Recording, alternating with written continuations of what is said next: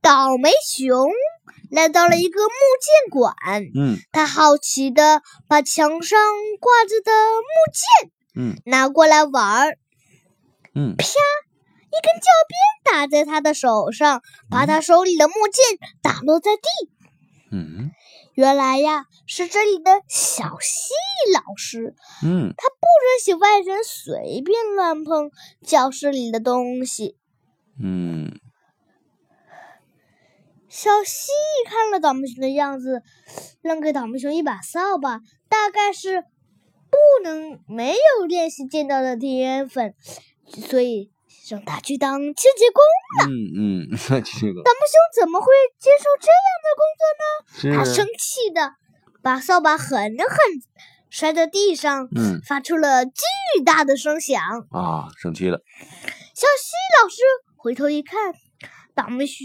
倒霉熊肯定真的要学习剑道。嗯那咱们就穿好道服，互互相点头行礼。嗯小西让让倒霉熊放马过来。嗯倒霉熊朝小西胡乱的挥着木剑，根本就碰不着。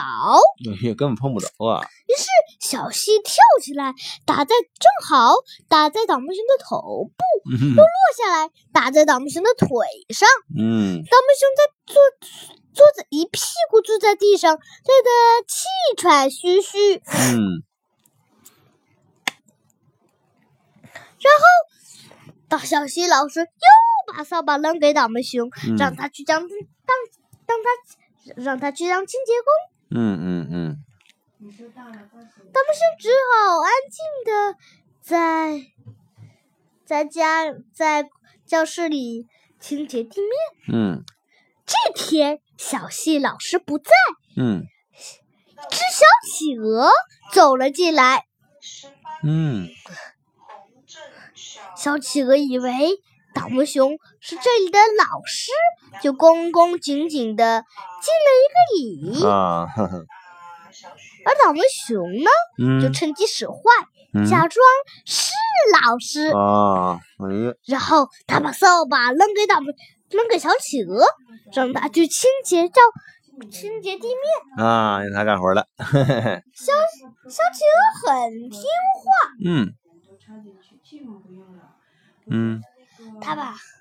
它把地上的垃圾全都扫干净，嗯然后又用刷子把教室的地板给刷了一遍。哎呀，挺能干的，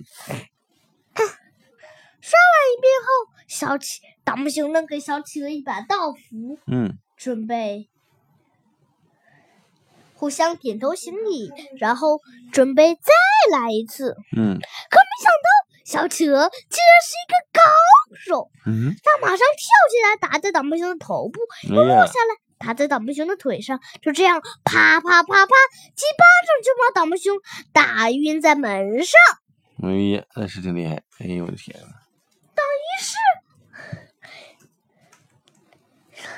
然后，